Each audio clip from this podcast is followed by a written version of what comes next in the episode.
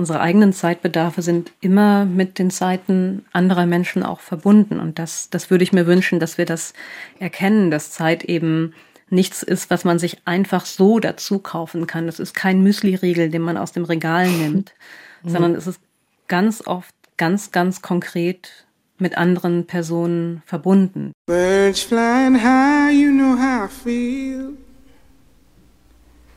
Sun in the sky, you know how I feel.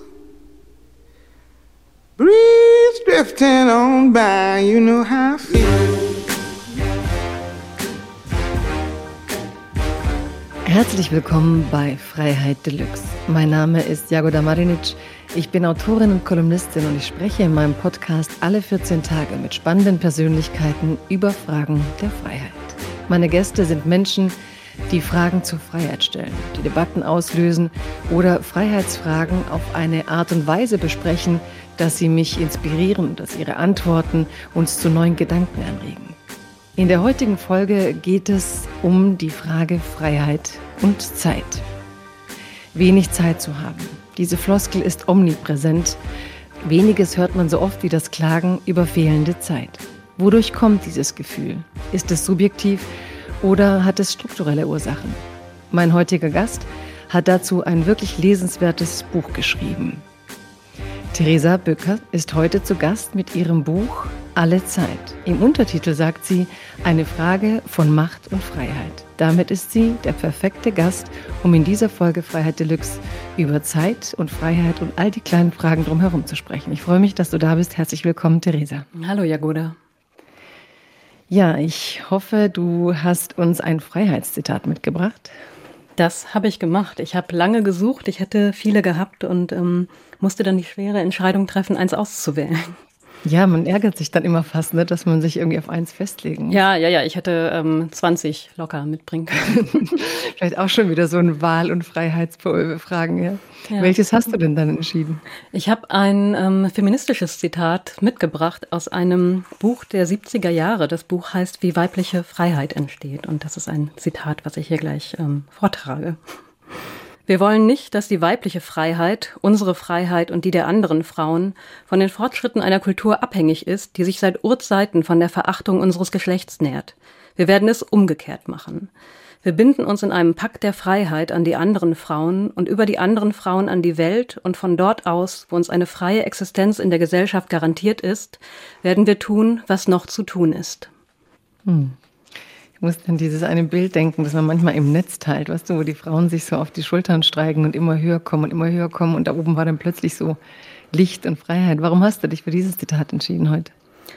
Ich habe mich für das Zitat entschieden, weil sich durch meine Arbeit ähm, ja eine feministische Perspektive zieht und die italienischen Feministinnen, das ist ein italienisches Kollektiv der 70er Jahre aus Mailand, die haben mein feministisches Verständnis ganz stark geprägt. Und die haben Feminismus nämlich vor allem als Freiheitspraxis gelebt und äh, über Freiheit ganz viel geschrieben und sehen da den Ausgangspunkt für feministisches Denken. Und das hat eben auch mich geprägt. Und das ist nochmal eine Abgrenzung zu den aktuellen aktuellen ähm, Diskursen über Gleichberechtigung und Emanzipation, die wir haben, weil Freiheit was, was anderes ist als Gleichberechtigung, was viel Grundlegenderes. Und ich das interessant finde, zu diskutieren und die Differenzen in diesen Diskursen auch zu zeigen. Das ähm, hat so, weil ich habe auch vor Jahren, als ich anfing, überhaupt ähm, feministische Texte zu lesen, glaube ich, auch auf Diotima bin ich gestoßen. Mhm. Und da gab es die Praxis, dass die sich getroffen haben und eben sagten, wir reden jetzt mal als Philosophinnen nicht über die vielen männlichen Philosophen und deren Texte, sondern wir versuchen eine ganz eigene Sprache der Philosophie zu finden, ein ganz eigenes Reden über ein ganz eigenes philosophisches Sprechen. Und ich weiß, dass mich das ähm, in dieser Einfachheit auch und wie sehr man dann zurückgeworfen war, eben jenseits der akademischen Diskurse plötzlich wieder suchen zu dürfen, äh, sehr fasziniert hat. Also ich finde es schön, dass du von denen was mitbringst. Und wenn wir es mal ein bisschen spezifizieren, was heißt denn diese Freiheit für dich? Also du sagst, es mehr als Gleichberechtigung. Und dann sagst du, es ist Freiheit. Freiheit ist mehr als Gleichberechtigung. Steckt dahinter für dich eine Vision von Gefühl oder eine Vision von Strukturen in der Gesellschaft? Was, was verbirgt sich für dich dahinter? Freiheit bedeutet im Kern für mich, dass, dass ich eine eigene Vorstellung von der Welt entwickle, wohingegen wir manchmal Freiheit als etwas sehr Abstraktes, Technisches begreifen, von dem man denkt, es ist erreicht, wenn bestimmte Gesetze und Regelungen getroffen sind, dass wir über Gesetze ja eigentlich schon die Freiheit für alle garantieren. Und das, das sehe ich eben ein bisschen anders, ist, ist eine kreative Praxis. Also Freiheit setzt voraus, wirklich neue Bilder zu entwerfen, neue, neue Möglichkeiten zu leben und sich nicht ähm, Bezugspunkte, die es schon gibt, zu nehmen und zu sagen, ja, so genau will ich leben, dann ist Freiheit erreicht, wenn ich das Gleiche tun kann wie ein weißer, gut gebildeter Mann, sondern es wirft einen erstmal zurück, vielleicht auch auf das eigene Begehren. Und ähm, Freiheit ist für mich eher etwas, das im Zusammenspiel mit anderen entsteht, weil wir einfach grundsätzlich abhängig sind von anderen und unser Leben sich ja auch daraus speist, dass wir für andere da sein können. Deshalb wehre ich mich so ein bisschen gegen, gegen die starke Individualisierung des Freiheitsbegriffes. Also individuelle Freiheit braucht es auf jeden Fall auch, aber Freiheit ergibt sich daraus, dass wir miteinander in Kontakt sind und uns wechselseitig unterstützen. Das würde ich so definieren. Aber jetzt mal als Gedankenspiel, du sitzt am Tisch mit Leuten, die eben nicht so sind, wie du es eben beschrieben hast. Menschen, wo ihr euch gegenseitig viel geben könnt, sondern mit Menschen, die dich partout überhaupt nicht verstehen, die ganz andere Freiheitsbegriffe oder Lebensvorstellungen haben als du und die auch deine überhaupt nicht verstehen und nachvollziehen. Ähm, dann würdest, würdest du dich in der Folge unfrei fühlen? Oder wie würdest du dann dieses Dilemma lösen, dass die überhaupt nicht verstehen, was du da möchtest?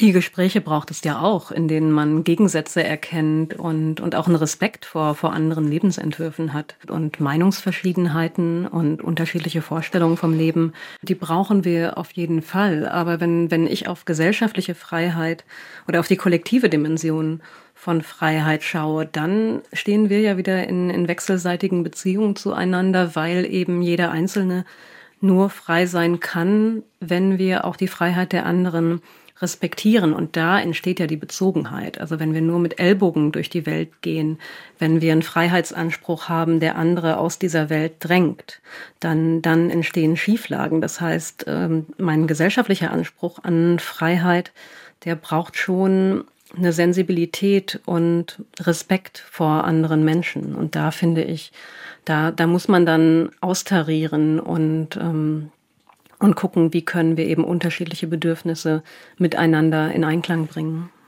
Mhm. Um dieses Austarieren geht es ja auch in deinem Buch, eben deswegen der Untertitel Freiheit und Macht, also Zusammenspiele. Und du hast dich entschieden, das entlang von Zeit zu erzählen. Und ich glaube, die Zeitfrage ist eine der großen Freiheitsfragen unserer Zeit. Und immer sind 400 Seiten. Es ist ein großes Buch. Du wirst dich ähm, mit viel Zeit der Frage der Zeit gewidmet haben. Warum hast du gesagt, ich will, du kommst ja auch mehr von feministischen Texten, die man vielleicht vorher noch klarer feministisch gesehen hat, wobei du auch in deiner Kolumne immer wieder ähm, den Brückenschlag genommen, gesucht hast ähm, zwischen den Geschlechtern. Und gleichzeitig hatte ich das Gefühl, bei Zeit als großes Thema, das ist jetzt so der Versuch, allen klar zu machen, es geht um jeden Einzelnen von uns. Feministische Fragen, Fragen der Lebensorganisation. Wieso war dir wichtig, jetzt ein, ein Buch mit dem Thema Zeit vorzulegen? Ich habe lange überlegt, was, was in der feministischen Debatte fehlt und wo, wo der Hebel sein könnte, um Gleichberechtigung nochmal noch mal voranzubringen, weil wir, wir stocken ja seit langer Zeit. Also die Fortschritte, die wir im Bereich der Gleichberechtigung machen, die sind, die sind marginal und da ist lange nichts, nichts Großes passiert und, und ich glaube, das fragen sich sich viele. Warum, warum ist die Gesellschaft an der Stelle so starr? Warum ist das Tempo so gering? Und, ähm, und da habe ich wirklich lange überlegt, was, was ist denn eigentlich eine Dimension von Gerechtigkeit, die in den Debatten fehlt, weil die großen feministischen Debatten, die drehen sich gerade, gerade in westlichen Ländern ganz viel um, um Geld, um Karriere, um berufliche Emanzipation und dann eben auch um politischen Einfluss, um Repräsentation. Und das sind auch ohne Frage zwei ganz, ganz wichtige Fragen. Wie verteilen wir materiellen Wohlstand? Wer macht eigentlich Politik? Und ich würde sagen, Zeit tritt als dritte Dimension bei, bei der Frage von Gerechtigkeit dazu? Also wie frei kann ich mein Leben eigentlich gestalten? Da ist Zeit ein ganz wichtiger Aspekt, den man nicht gleichsetzen kann mit Geld. Mhm. Genau, das ist auch so ein Satz, über den man dann lange nachdenkt. Ähm, vielleicht gehen wir da mal rein. Dieses Zeit und Geld und eben Zeit nicht gleichzusetzen ist mit Geld.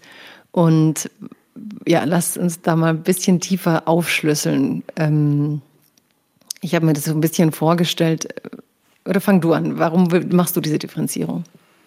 Na, ich finde, äh, auf den, äh, zum einen sieht man das relativ schnell, weil in wohlhabenden Ländern wo, wo viele Frauen schon finanziell unabhängig sind, ist selbst in, im Bereich der, der materiell gutgestellten Männer und Frauen sind immer noch Ungleichheiten da. Und äh, ist die Arbeit, die, äh, gerade auch Care-Aufgaben, ist immer noch sehr ungerecht verteilt. Ähm, die politische Partizipation ähm, weist große Unterschiede auf, obwohl es eigentlich keinen Grund dafür gibt. Und äh, Geschlechtergerechtigkeit ist der eine Dimension, wo man sehen kann, selbst wenn Geld da ist, äh, reicht das nicht aus, damit Zeit ähnlich verteilt ist, damit freie Zeit ähnlich verteilt ist.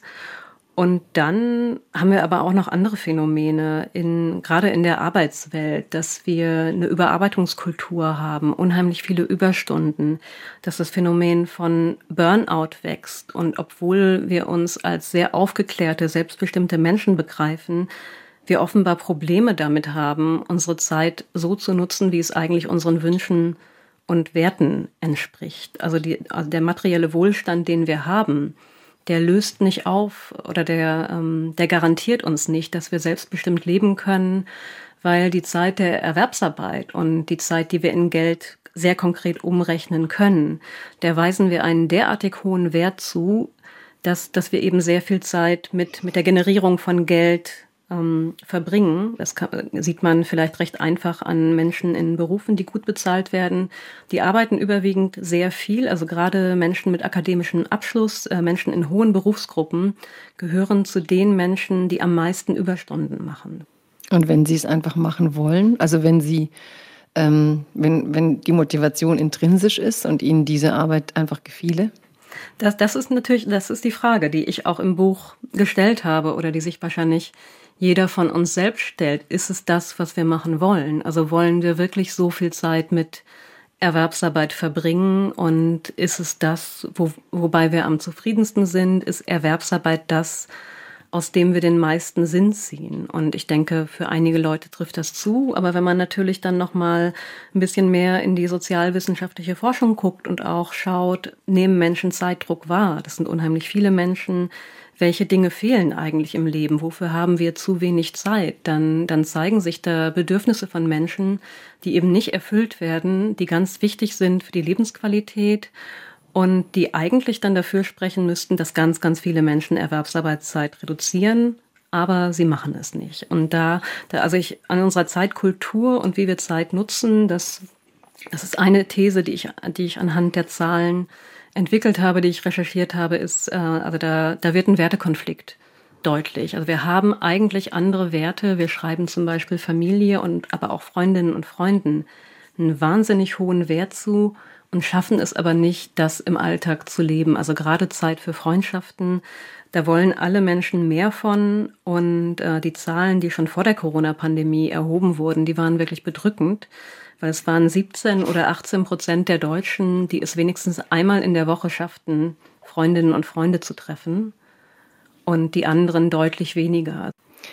Also ich bin sehr froh, dass du da bist, weil und ich halte mich auch erstmal zurück, weil mich dieses Zeitthema in einer Art und Weise erstmal, sag ich mal, schwer verwirrt.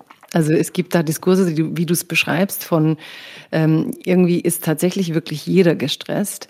Wir haben dazu unsere Alltags-Smalltalks, ähm, ne? so dieses Vorzeigen, ich bin so gestresst und dadurch auch einen bestimmten Status behaupten.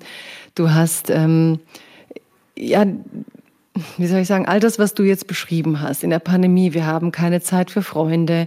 Also das sind Dinge, die empfinde ich auch, die sehe ich auch. Und umgekehrt gibt es so einen Blick von mir, da gehe ich durch die Straßen und sage, jetzt Moment mal, die Cafés, die gab es ja in den 80ern hier überhaupt nicht, diese Kaffeekultur, die blühende in Deutschland, jetzt abgesehen von der Pandemie, aber inzwischen sind die Cafés wirklich gefüllt, da sitzen auch Menschen zusammen am Tisch, da sind doch irgendwie Freunde.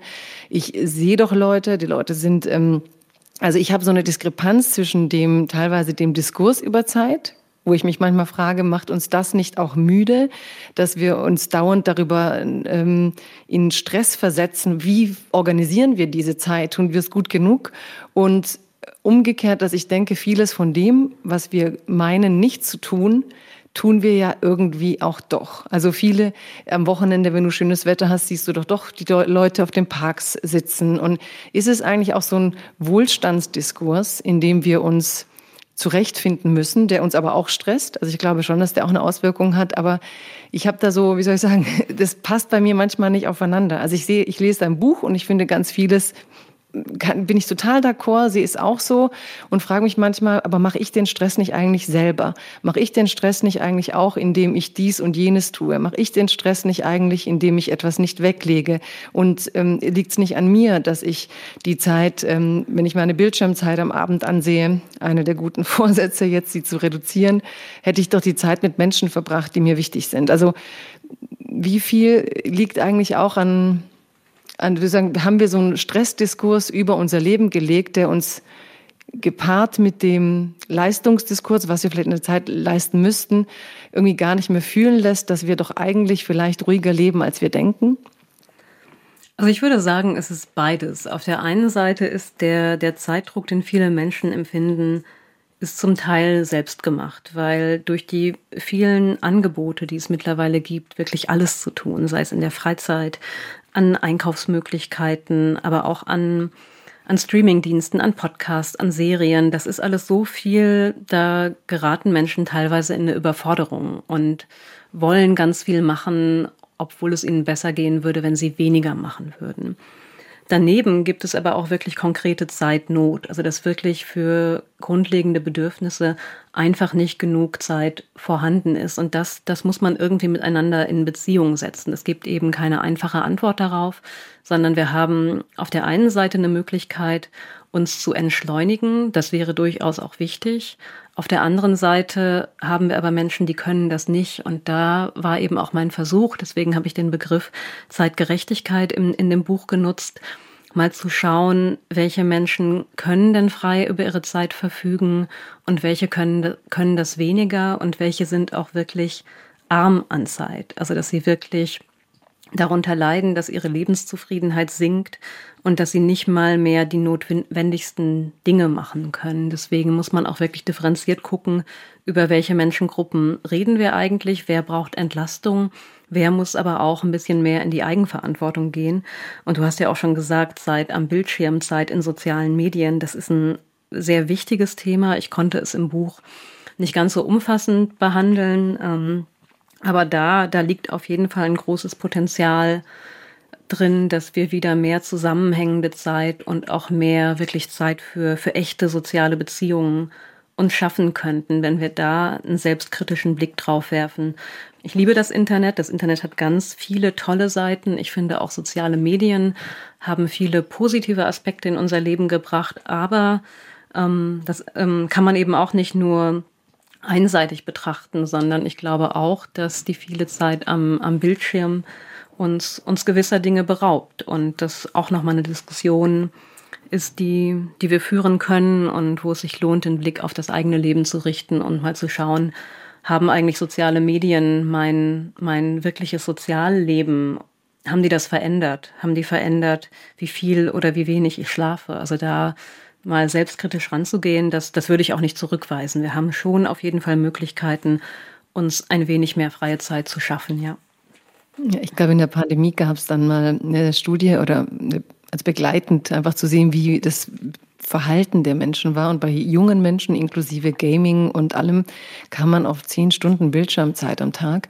Und ähm, die Erwachsenen natürlich durch Arbeit im Homeoffice und auch PC ähm, waren es auch irgendwie acht Stunden am Tag. Und ich habe kürzlich was gelesen über Jugendliche in New York, die während der Pandemie selber bemerkt haben, dass ihre Beziehungen, ihre zwischenmenschlichen darunter litten, dass ihre Freundschaften darunter litten, dass sie äh, die Stadt um sich herum gar nicht mehr wahrgenommen haben, weil entweder setzt man was auf Instagram oder man guckt, wo sind die anderen eben in den sozialen Netzwerken, aber nicht wirklich vor einem.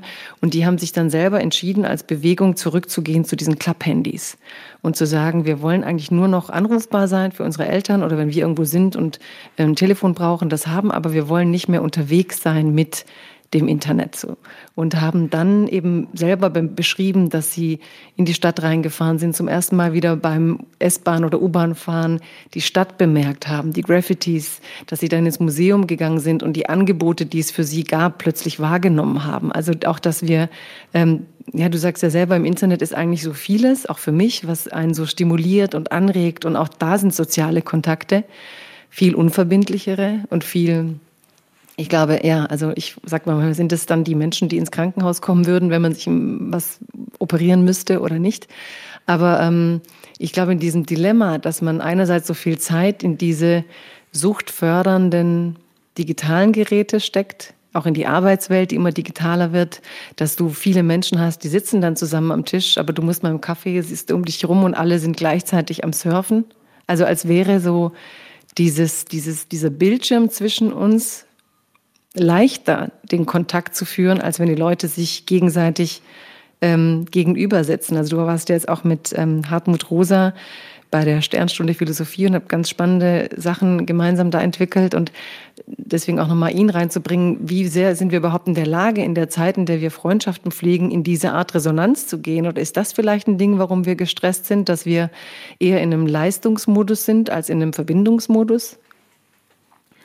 Also ich würde nicht generell die These teilen, dass das so ist, dass wir diesen Kontakt eigentlich nicht suchen oder ich, ich glaube auch nicht, dass, dass man so etwas in der Pandemie verlernt. Also ich würde bei der Nutzung von digitalen Medien, aber auch ähm, früher war es das Fernsehen, wo man sich gefragt hat, warum gucken die Leute eigentlich so viel Fernsehen?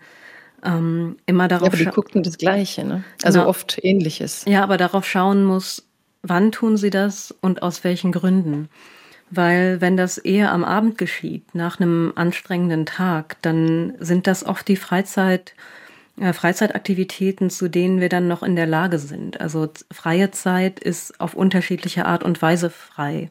Die, die Qualität der freien Zeit ist total entscheidend. Wenn ich einen wirklich harten Arbeitstag hatte und weil ich vielleicht körperlich hart arbeite, weil ich für viele Menschen verantwortlich bin und ich komme nach Hause erschöpft, dann, dann kann es so sein, dass ich überhaupt nicht die Kraft und Energie habe, nochmal aus dem Haus zu gehen oder jemanden anzurufen. Dann, dann wähle ich eher diese passiven Medienaktivitäten. Und ich glaube, dass unsere Freizeitaktivitäten und, und die Menge der Zeit, die wir damit verbringen, eben auch was über die Zeiten, die dem davor gehen, aussagen oder über unseren, äh, unseren Alltag. Das, ähm, ich erlebe das zum Beispiel, weil ich kleine Kinder habe. Ich würde mich jetzt nach, äh, nach so langer Zeit der Pandemie, wenn ich könnte, ich würde mich jeden Abend in eine Bar setzen oder äh, irgendwo Freundinnen treffen. Das ist, das ist der soziale Hunger, den ich gerade habe. Ich vermisse die Gespräche, ich vermisse es total, unter Leuten zu sein. Und ich bin eigentlich eher ein introvertierter Mensch, aber ich bin total ausgehungert. Aber ich kann es eben nicht, weil ich habe zwei kleine Kinder ich muss das organisieren. Mein Partner und ich wollen auch Zeit miteinander haben. Und ich bin oft einfach wirklich zu müde. Und, und so geht es sehr, sehr vielen Leuten, dass sie eigentlich freie Zeit am Abend haben. Und das sind dann auch diese Werte, die in Statistiken auftauchen, dass wir eigentlich sehr, sehr viel Freizeit haben. Aber es sind eben müde Stunden am Abend häufig. Und da, und da kann man dann natürlich mal in die Alltagsstruktur reinschauen. Also diese Stunden am Tag, wo wir eigentlich am wachsten sind wo wir vielleicht auch in Verbindung treten können, weil wir die Offenheit haben, die verbringen eben sehr viele Menschen mit Erwerbsarbeit. Und der Rest des Tages, der, das, das soll dann unsere Freizeit sein. Das ist dann für Familie und Freundinnen übrig. Ähm, eben auch, weil wenn wir es anders organisieren würden, wenn wir sagen würden, nee, eigentlich die Arbeit fängt erst später an, ähm, alle dürfen erstmal lange miteinander frühstücken, dann wäre eben weniger Energie für die Arbeit übrig. Und äh, da ist unsere Zeitkultur eben so kodiert, dass die Zeit, wo wir uns wirklich konzentrieren können, wo wir leistungsbereit sind, wie man es dann äh, nennen würde, die wird der Erwerbsarbeit zugeschrieben. Hm. Also ich erlebe und sehe das ähm, bei uns ähnlich. Dieses, ähm, ja, wie du sagst, also gäbe es so eine Überbeanspruchung auch von der Erwerbsarbeit. Und da frage ich mich auch, ist es so normal, dass man nach dieser Arbeitszeit immer so erschöpft ist. Also ich frage mich mal, liegt es auch an der Arbeitskultur und an der Art und Weise, wie man Arbeiten versteht und wie man miteinander bei der Arbeit umgeht? Oder hat es was zu tun mit, dass oft bei der Erwerbsarbeit also ich frage mich oft, wie die Erwerbsarbeit gestrickt ist, dass man abends wirklich nur, also jetzt nicht bei denen, die wirklich an der Kasse sitzen und ähm, physisch etwas machen, wo ich völlig, also ich habe als Studentin immer am Band gearbeitet, da war ich nach acht Stunden auch platt, weil ich einfach acht Stunden lang diese gleiche Bewegung immer machen musste und irgendwann vor Stupidität abends niemand mehr sehen wollte. Aber wenn wir sagen, wir sind ähm, in einem Milieu von Akademikerinnen und Akademikern, ähm, dass sie inzwischen eben auch in dieser geistigen, emotionalen Überbeanspruchung sind, dass sie abends nicht mehr können. Also das versuche ich auch immer wieder zu verstehen bei uns und vergleiche es auch manchmal mit den Mittelmeerländern, die ich besser kenne. Und habe da den Eindruck, dass da aber doch oft nach der Arbeit die Leute sich am Park treffen, die Eltern miteinander reden, die Kinder leichter miteinander spielen. Also diese große Erschöpfung, die es da sicher auch gibt, weil auch da diese kapitalistische Turbokapitalismus sogar, würde ich sagen, im ehemaligen, ähm, ehemaligen Jugoslawien, wo jetzt meine Familie herkam, dass man sieht, wie, wie schnell die Gesellschaft geworden ist. Und trotzdem gibt es so eine Tradition von, wir treff, treffen uns nach der Arbeit trotzdem noch irgendwie auf ein Eis und sitzen dabei Kaffee und die Kinder spielen da gemeinsam, dass diese Energie dann doch irgendwie da ist. Glaubst du, dass es auch was ähm, zu tun hat, wie wir in der Erwerbsarbeit mit menschlichen Ressourcen umgehen? Ja, also Einflüsse aus der Arbeit gibt es dann natürlich und, ähm, und ob Arbeit erschöpft, ist von ganz unterschiedlichen Bedingungen abhängig. Also es ist nicht nur die Menge der Arbeit, weil ein Acht-Stunden-Tag, also man, man könnte sagen, es ist zu viel, aber ein Acht-Stunden-Tag erschöpft die eine Person mehr als die andere, weil vielleicht ihre Arbeit verdichteter ist und das ist auf jeden Fall Resultat von ähm, Unternehmen müssen immer höhere Gewinne machen. Wie macht man das? Unter anderem durch Personaleinsparung. Das heißt, äh, die gleiche Arbeit wird auf weniger Personen verteilt und ähm, das heißt dann Arbeitsintensität.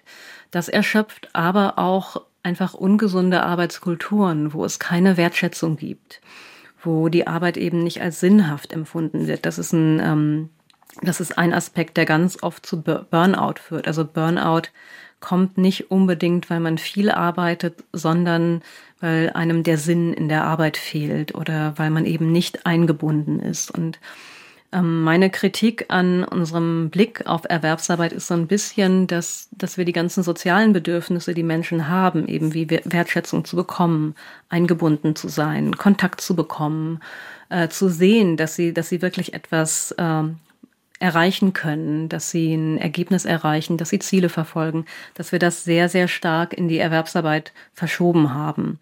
Und was du erzählt hast zur Kultur des Zusammenkommens, auch nach der Arbeit, klar, also ich glaube, das ist schon ein Stück weit auch kulturell bedingt. Das hat auch ganz viel mit, äh, mit Städten zu tun. Also bietet es sich eigentlich an in den Nachbarschaften? Leben wir so, dass es Gemeinschaft fördert? Oder fahren wir alle aus der Großstadt hinaus in die Vorstädte, in unser Eigenheim mit Garten? Oder gibt es Orte, an denen man auch zusammenkommen kann? Also es hat nicht nur mit Zeit zu tun, sondern natürlich auch, äh, möchte ich hinaus in die Welt gehen und gibt es Orte, an denen ich das machen kann? Hm. Darüber denkst du ja eben auch viel nach in dem Buch über, ja, gibt es Orte oder wie kann man zusammenleben, um das sinnvoller zu gestalten? Denn bei manchen hat man das Gefühl oder manchmal das den Eindruck, dass dann entstehen eben Kernfamilienkonzepte, wie das in Deutschland so üblich ist. Und dann ist die ganze Last dieses, ähm, ja, eine Familie zu gründen, eine Familie aufzubauen, auf weiten Teilen eigentlich auf zwei Menschen verteilt. Nicht wie früher so ein halbes Dorf, das mit zuständig war. Und dass man das, ich würde schon sagen, auch im Zuge der Individualisierung und der Loslösung manchmal von Eltern, Großeltern, ähm, oder auch eben durch Umzüge in Städte, da eben diese Generationenverbundenheit verloren hat Und du stehst da als junges Paar und musst das alles am Laufen halten. Und ähm, das, ich denk, manchmal denke, ist einfach zu viel auf den Schultern, ohne dass man eben wie früher in so einem Mehrgenerationenhaus lebte, was aber letztlich kein Mehrgenerationenhaus war, sondern da oben rechts wohnten noch die Eltern und dann gingen die Kinder kurz vorbei. Also dass einfach diese Belastung von ähm, Eltern sein, voll im Berufsleben stehen, die Karriere in der Zeit machen wollen, müssen, dass das einfach nicht, mh, mm, ja, nicht, nicht passt auf nur zwei Menschen. Nein, zwei Menschen sind für, für Familie mit Kindern definitiv zu wenig. Aber auf der anderen Seite stehen dann ja auch, auch Eltern da und denken, wir haben doch alles richtig gemacht. Uns hat doch, äh, uns hat doch die, die Arbeitskultur gesagt, wir müssen flexibel und mobil, äh, mobil sein. Und das haben wir gemacht. Und deswegen sind wir in andere Städte oder andere Länder gezogen und, und haben da erstmal den Berufsweg verfolgt. Und dann merken wir aber plötzlich in der Familienphase, das passt nicht zusammen. Aber, ähm, aber so ganzheitlich gehen wir eben nicht an unsere Lebensentwürfe ran. Wir haben da eben auch einen starken Fokus auf was, was möchte ich später mal beruflich machen, was ist meine Karriere, wie sieht die Berufsbiografie aus, aber das breiter zu denken und dann wirklich auch von klein auf zu lernen, wie möchte ich eigentlich wirklich, also wie möchte ich mein, mein breites Leben leben, wie möchte ich Familie leben, was brauche ich, das, das ist gerade nicht Bestandteil unserer Kultur. Da haben wir eben den sehr starken Fokus auf Erwerbsarbeit und alles, was Fürsorge um andere Menschen ähm, anbelangt, das wird, das wird erstmal für ganz lange Zeit weggeschoben. Also es betrifft ja nicht nur Menschen mit Kindern, sondern auch Menschen mit Angehörigen, die vielleicht jetzt gerade pflegebedürftig werden, wo die Eltern eben auch in einer anderen Stadt leben oder in einem anderen Land und eigentlich jetzt plötzlich auf die erwachsenen Kinder angewiesen wären und die sich dann auch die Frage stellen, wie machen wir das? Ziehen wir jetzt auch in die Nähe der Eltern? Holen wir die Eltern in die Nähe von uns? Aber diese Fragen, die gelten eben in, in unserem Gesellschaftsentwurf als privat. Das ist so das Add-on. Das muss man persönlich organisieren. Da muss man persönliches Zeitmanagement angehen. Aber es ist nicht Teil eines politischen Verständnisses von Zeit. Mhm. Nils Minkmar hat ja dazu kürzlich einen Artikel geschrieben in der Süddeutschen, in dem er auch dich und dein Buch zitiert hat. Und da ging es um die Privatisierung der Kindererziehung, dass wir eben zunehmend in einer Gesellschaft leben, in der man so tut, als ähm, müssen die Eltern eben schauen, wie das so läuft. Ne? Das geht ja hin bis zum Versprechen der flächendeckenden Kinderbetreuung, das noch lange nicht umgesetzt wurde. Aber auch, glaube ich, wir haben gerade über Kultur geredet, im kulturellen Miteinander, wie man denkt, wie Eltern das alles wuppen sollen mit einem Kind, das lange Zeit eigentlich jede Sekunde einen Menschen fast neben sich braucht oder zumindest einen, der mit einem halben Auge drüber wacht.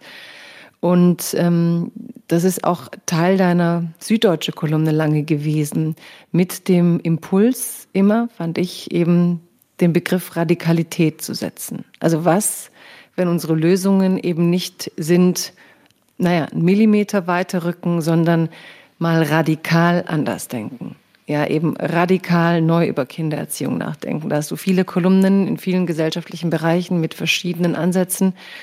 Wenn wir da jetzt mal ein bisschen reinblicken in die Ecke deines radikalen Denkens, was sind deine Ideen? Wie kann man so einer Privatisierung der Kindererziehung, der Pflege bedürftiger Eltern, der ja auch des gesellschaftlichen Engagements, wie kann man das wieder zurückbringen, weg von diesem, eigentlich sind wir gefühlt alle sozusagen die fitten Hasen im, im, im Fitnessstudio, gehen dann acht Stunden zur Arbeit, leisten alles weg und fallen dann nach Hause und gucken nur noch in den Bildschirm, weil alle zu müde sind, um noch irgendwas zu machen, was Disziplin und Nähe erfordern würde. Was sind deine radikalen, radikalsten Ansätze, mit denen du gerne Menschen konfrontierst?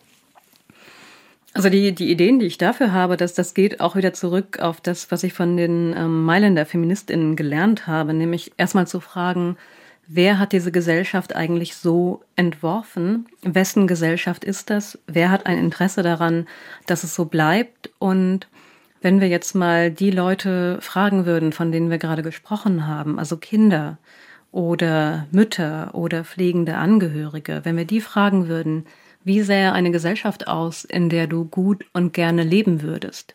Wie sähe die dann aus? Und einmal die gesellschaftlichen Machtverhältnisse vom Kopf auf die, auf die Füße stellen und uns da, also das ist mein Ansatz für Radikalität, erstmal wirklich in Frage zu stellen, die Gesellschaft, in der wir gerade leben.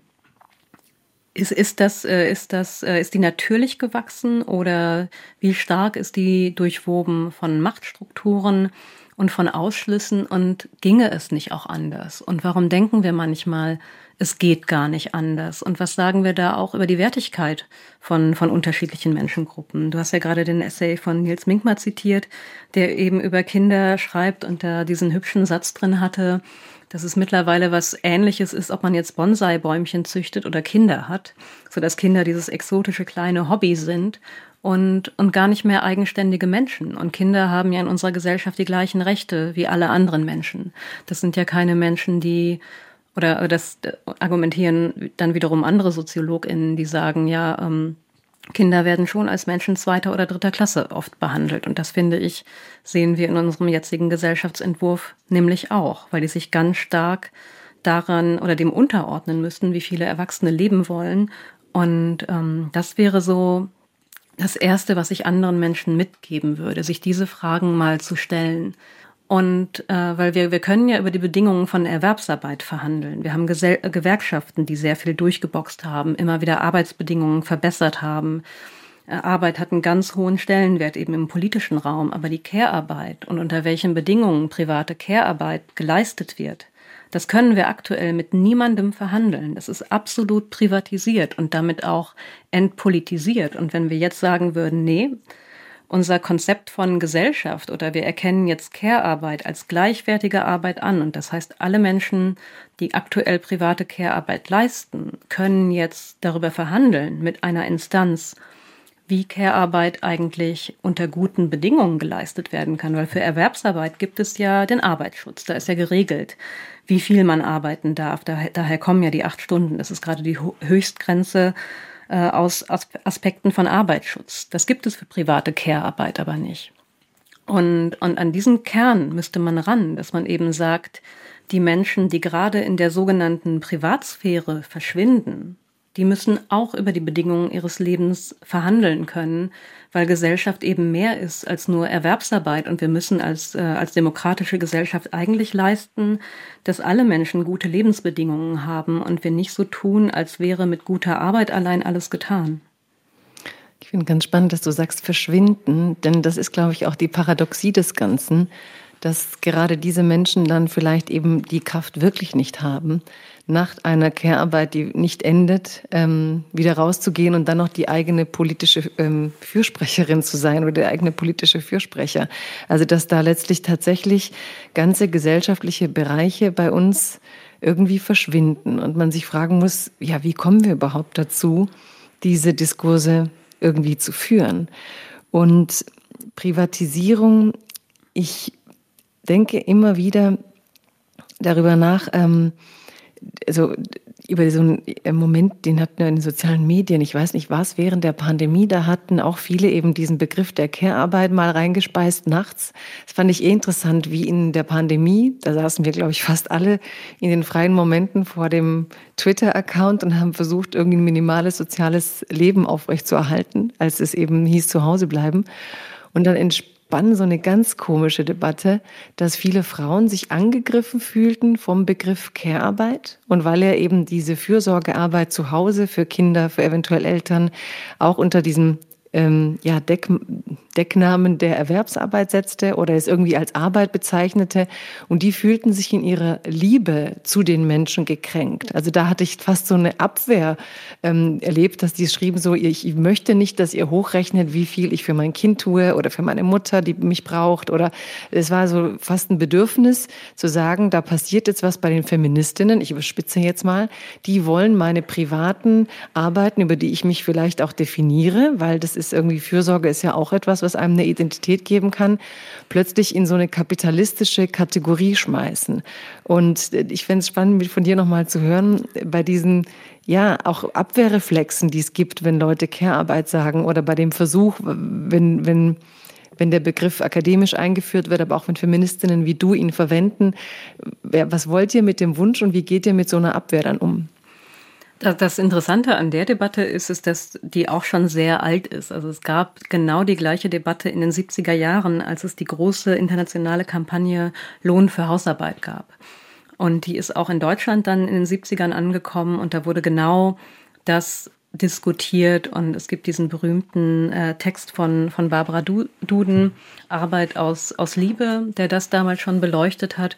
Und da gab es auch schon die entgegengesetzten Vorstellungen, was, äh, was bringt jetzt eigentlich Frauen zu mehr Freiheit? Ist es die berufliche Emanzipation oder ist es die Anerkennung davon, dass das Fürsorgearbeit auch echte Arbeit ist? Also das setzt sich eigentlich seit den 70ern fort und offenbar haben wir noch keine keine Antwort darauf gefunden. Ja, und auch irgendwo die Angst ne, mit dieser Herdprämie, Stichwort, ne, dass man halt, indem man Erwer also Care-Arbeit ähm, monetar, also finanziell entlohnen würde, dass dann plötzlich Frauen eben auf diese Art, obwohl man das Ziel ist ja was Gutes zu tun, aber irgendwie vom Erwerbsleben das ein Arbeits-, Berufslebensbüro jenseits der Familie ermöglichen würde, ausschließen würde. Also das Dilemma kann ich irgendwo schon erkennen, dass man dann auch Angst hat, wenn man sagt, okay, wenn jetzt die Arbeit zu Hause ähm, bezahlt wird, dann sagt irgendwie der Mann, na super, dann bleibst du erst recht zu Hause, ich gehe ins Büro und ähm, man schiebt ja jetzt schon die Arbeit eher den Frauen zu.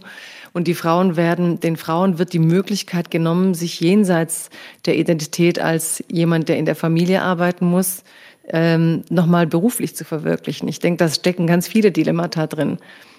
Ja, ob, also ich habe das, äh, ich habe im Buch auch einen längeren Abschnitt genau dieser Frage gewidmet und und Care-Arbeit oder oder Fürsorge ist ja auch komplex. Das ist ja auch nicht nur unangenehm. Also den Fehler darf man auch nicht machen und das tun die Debatten gerade so ein bisschen, dass äh, dass das alles total ätzend ist, weil die meisten Menschen, die entscheiden sich ja schon auch für Kinder oder für Fürsorgebeziehungen weil, weil sie daraus etwas ziehen. Und es ist immer so beides. Also Kinder sind unglaublich anstrengend und manchmal nervig und ähm, aber sie geben einem ja auch wirklich was zurück und man, ähm, man macht es gerne und da ist ganz, ganz viel Liebe im Spiel.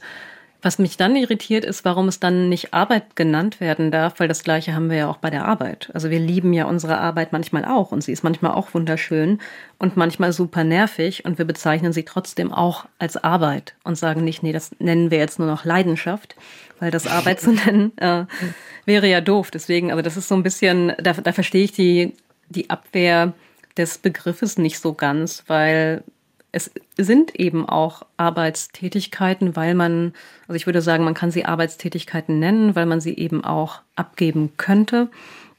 Und äh, aber das Wichtige daran finde ich, dass äh, ähm, oder was was mir wichtig war zu sehen ist, dass also wir brauchen Care gar nicht unmittelbar verrechnen mit Erwerbsarbeit oder jetzt die Unterscheidung treffen, was ist denn jetzt eigentlich mehr oder weniger wert, weil ich glaube, manchmal kommt die Abwehr auch daraus, dass Care abgewertet wird und outgesourced werden soll. Und viele Menschen möchten das ja machen. Die möchten für ihre Kinder da sein und möchten nicht, dass die bis 22 Uhr abends jetzt in der Kita sind, damit sie nur noch arbeiten. Also das ist so ein bisschen auch der Konflikt daran. Aber der, der Knackpunkt bei privater oder persönlicher Care-Arbeit ist, dass es ganz, ganz viel Zeit ist, die eben dann auch für andere Dinge fehlt. Und das ganz Wichtige bei Care ist, dass sie auf mehr Schultern verteilt wird, wie wir eben schon gesagt haben, weil, weil eben ganz viele andere Lebensbereiche sonst überhaupt keine Zeit mehr bekommen können. Und der Diskurs über, über Care, der krankt gerade aus meiner Sicht daran, dass wir nur auf Care-Arbeit und berufliche Arbeit und Geldverdienen gucken. Vereinbarkeit, wenn wir in Deutschland über Vereinbarkeit sprechen. Das heißt immer, dass Kinder jetzt auch in Kitas gehen können oder in Ganztagsschulen kommen, damit all die Frauen jetzt endlich auch Vollzeit Erwerbsarbeiten können. Und das ist dann Vereinbarkeit. Und das ist dann aber genau die feministische Intervention. Das, und das stößt aus meiner Sicht insbesondere einige Frauen ab. Die wollen überhaupt nicht so leben die möchten eben nicht acht Stunden in irgendeinem Büro sitzen oder noch länger und den ganzen Tag ihre Kinder oder ihre anderen Angehörigen nicht sehen. Die möchten wirklich mit denen Zeit verbringen. Und sie möchten daneben aber auch noch Zeit für Freundinnen und Freunde und vielleicht auch für ihr Bonsai-Bäumchen oder für ihre Katze oder für ihr Ehrenamt. Und, und das ist dann, äh, und ich finde, da kann man dann darüber reden, was ist denn da eigentlich der freie Lebensentwurf? Und, und löst das die Reaktanz aus, dass wir eigentlich mehr Lebensentwürfe brauchen und als ein gelungenes Leben, nur das Leben in Vollzeitarbeit, noch mit möglichst Karriere und, äh, und irgendwann dann den CEO-Posten zu bekommen, das ist eben nicht das, was ganz, ganz viele Menschen wollen. Die wollen anders leben und ziehen sich deswegen vielleicht auch gerade manchmal eher ins Private, ins Häusliche zurück und sagen, okay, dann bin ich eben, ähm, dann bin ich mehrere Jahre bei den Kindern und arbeite gar nicht, weil es gibt nur entweder das oder das. Und uns fehlen aber die Entwürfe dazwischen und, und neue Lebensentwürfe, die eben nicht nur familiäre Care-Arbeit und nicht nur Karriere sind. Und wir brauchen vielfältigere Lebensentwürfe, unterschiedliche Lebensentwürfe, die dann irgendwann alle als gelungenes Leben gelten und von uns selbst und von anderen wertgeschätzt werden können. Das wäre das Ideal. Was mir da einfällt, bei dem, wenn du sagst, die, diese Abwehr gegen Care-Arbeit, habe ich immer so interpretiert, dass die meisten eigentlich Arbeit nach wie vor eher eben nicht als leidenschaftlich, sondern immer noch in so einem alten Sinne als etwas Selbstentfremdetes erleben, als etwas, das ich tue, um zu. Und dass es sie irgendwie gekränkt hat, so ein Arbeitskonzept in einem Lebensbereich zu finden, in dem sie aus ihrer Sicht halt Mensch sein wollen und lieben wollen und eben nicht entfremdet sein wollen. So habe ich immer diese Abwehr verstanden. Ja, das kann ähm, auch sein, ja. Ja, und gleichzeitig ähm, finde ich sehr interessant halt, wenn du sagst, es gibt eben Frauen, die wollen die Zeit mit ihren Freundinnen verbringen, die wollen die Zeit mit ihrem Bonsai-Baum verbringen und dass es unser Recht ist. Und find, und auch dieser Versuch eben, wie du sagst, einerseits mehr Frauen in die Erwerbsarbeit zu bringen, was man ja längst geschafft hat. Es sind viel mehr Frauen in der Erwerbsarbeit tätig. In Frankreich beispielsweise noch viel mehr Frauen aufgrund der Politik in Frankreich, und das ist aber halt die andere Seite der Medaille, ist ein großer Teil dieser Frauen dann im Niedriglohnsektor tätig. Das heißt, man verzichtet auf die Kinder, auf die, die, die Care-Arbeit für die, die man braucht, was wiederum andere Kosten auslöst, um in einem Arbeitsbereich zu arbeiten, in dem Frauen ausgebeutet werden oftmals. Und ja, wo ich mich schon auch frage, so diese schwarze, diese hässliche Seite und Fratze des Kapitalismus, dass man eben wenn wir, du sagst, die Gewerkschaften sind stark, aber in Ländern wie den USA wurden sie beispielsweise in ihrer Macht ziemlich klein geschrumpft in den letzten Jahrzehnten durch die neoliberalen Entwicklungen.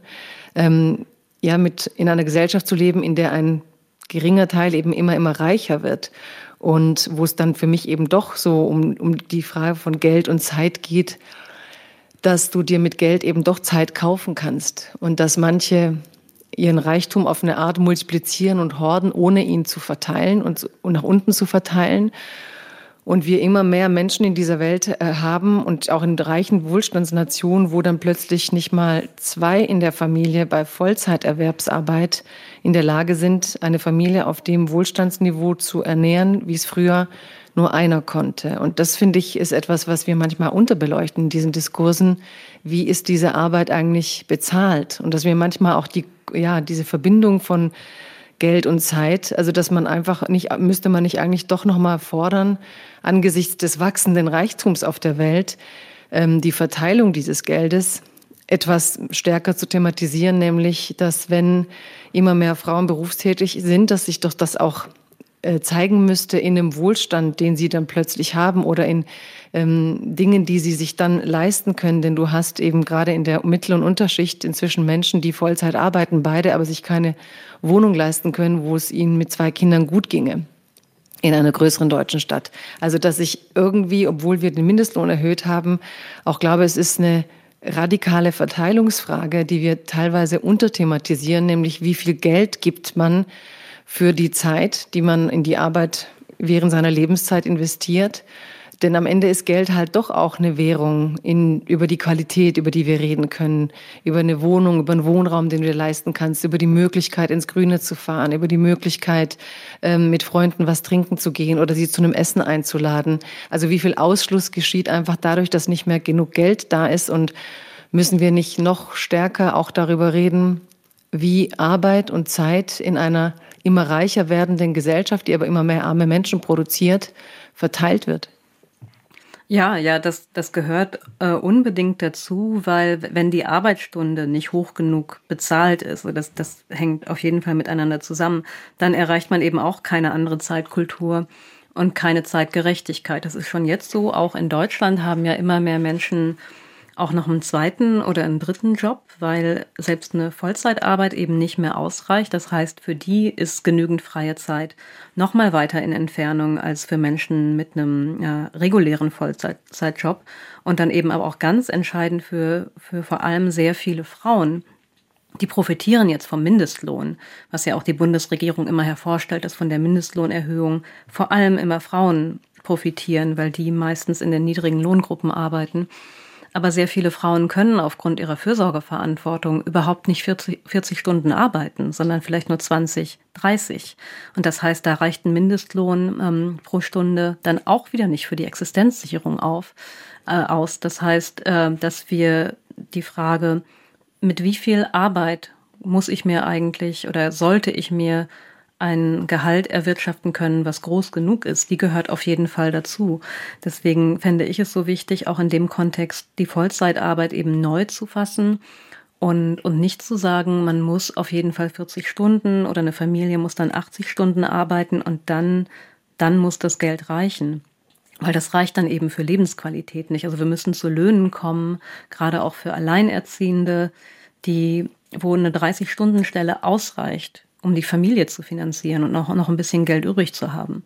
So, das ist, das ist eine ganz wichtige Gerechtigkeitsfrage, die eben ausgespart wird, weil, weil wir an der Stelle eine männliche Zeitkultur haben, äh, wo die 40-Stunden-Woche überhaupt nicht in Frage gestellt wird, wo gesagt wird, ja, man kann doch 40 Stunden arbeiten und man kann ja in einem hochqualifizierten Job arbeiten, wo das Geld reicht und das ist eben nicht die Lebensrealität von ganz, ganz vielen Menschen. Und sehr viele Menschen können einfach nicht 40 Stunden arbeiten, sei es, weil sie vielleicht eine chronische Krankheit haben oder weil sie alleinerziehend sind und kleine Kinder haben. Und ich finde, da müssten gerade linke Parteien, gerade die SPD, die sich als emanzipatorische und als Arbeiterpartei versteht, müsste da reingehen und endlich diese Menschen auch sehen und auch die Frauen sehen und sagen, wir brauchen einen Mindestlohn, wir brauchen eigentlich einen Mindestmonatslohn für, für Menschen wie Alleinerziehende, der erreicht werden kann.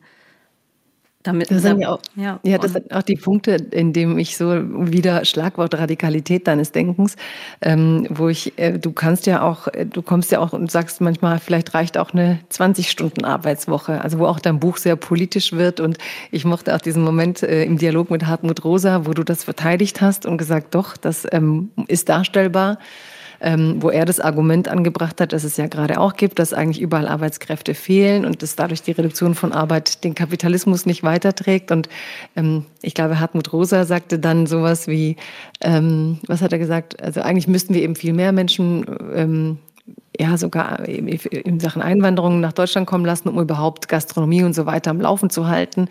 Und du bliebst aber bei diesem doch, wir können mit 20 Stunden ähm, anfangen zu denken was ich einfach als radikale Idee gut finde für uns als Gesellschaft, allein auch bei der Abwehr, die es auslöst. Und ich weiß, es trifft auf eine Realität, die in diesen kapitalistischen Strukturen nicht funktioniert. Im Wall Street Journal war neulich ein ganz spannender Bericht über die ähm, Jüngsten, die jetzt nach der Pandemie erst recht nicht mehr so arbeiten wollen. Und ähm, wo dann einer äh, der von Führungskräften sagte, naja, die haben halt im Moment das Privileg, dass auf jeden von ihnen kommen zwei Jobs. Oder auf jeden, der gerade einen Job sucht, gibt es zwei potenzielle, potenzielle Jobs. Aber wenn die so weitermachen, ähm, funktioniert der Kapitalismus nicht mehr. Also so, du zitierst auch im Buch, da haben Menschen elf bis 16 Stunden gearbeitet vor 200 Jahren, sechs Tage die Woche. Dann gab es Arbeitnehmerschutz und irgendwann landete man bei etwas, was damals unmöglich schien, 40 Stunden und du erhältst so viel Geld wie eben früher, wenn du 16 Stunden am Tag gearbeitet hast. Also diese radikalen Arbeitnehmerrechte-Utopien, sind die in unserer Gesellschaft überhaupt noch denkbar oder werden die sofort als naiv abgetan? Oder glaubst du, wir haben Sphären, wo wir das wirklich ähm, mutig und auch politisch relevant diskutieren können?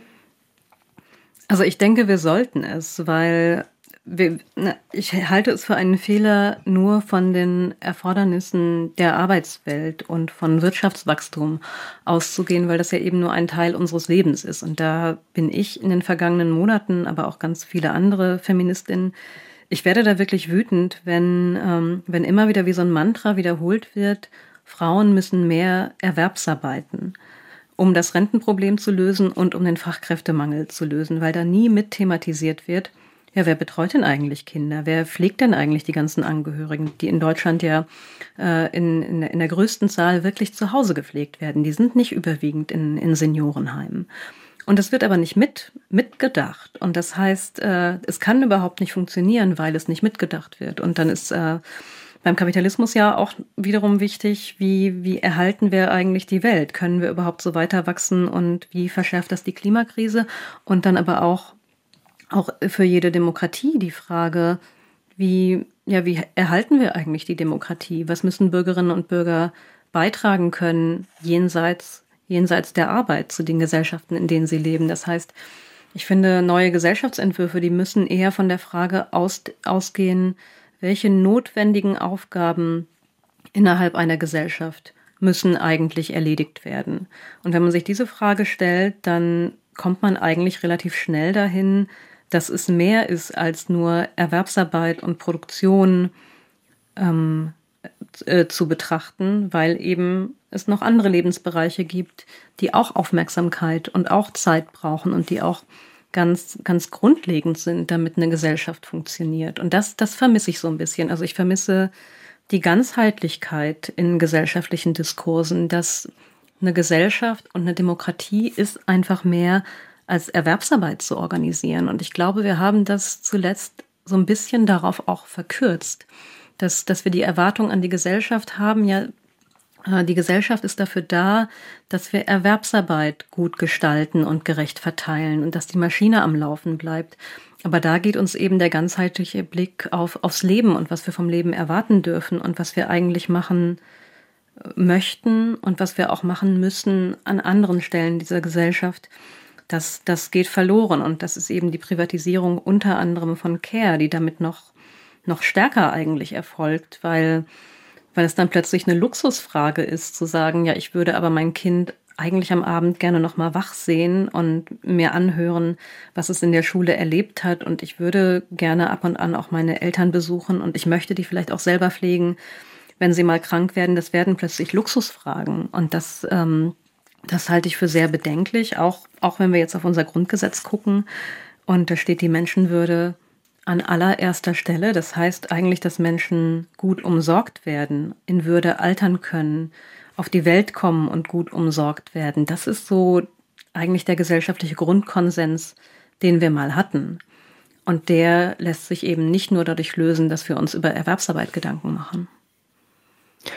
Glaubst du, der lässt sich überhaupt so ähm, wirklich an der Wurzel packen, das ganze Problem, wenn man daran denkt, dass unser Gesundheitswesen eben auch sich nach, ähm, nach wirtschaftlichen Prinzipien strukturiert inzwischen, dass du Gewinne machen musst in Bereichen, in denen einfach letztlich keine Gewinne zu holen sein müssten, dass du Gesundheit, Pflege, ähm, ja, ich habe mal von spanischen Pflegerinnen gehört, die nach Deutschland letztlich angeworben wurden im Sinne der Fach- und Führungskräfte, die nach Deutschland kommen sollten und die dann in einem deutschen Krankenhaus gearbeitet haben und sagten, nö, ich gehe zurück, weil ich habe hier pro, ähm, pro Mensch, den ich betreuen soll, eine ganz geringe Minutentaktung und wenn ich nicht fertig bin, dann was soll ich machen? Soll ich den Mensch lassen? Wenn ich merke, der braucht noch drei nette Worte, soll ich weitergehen, weil die Minuten nicht reichen?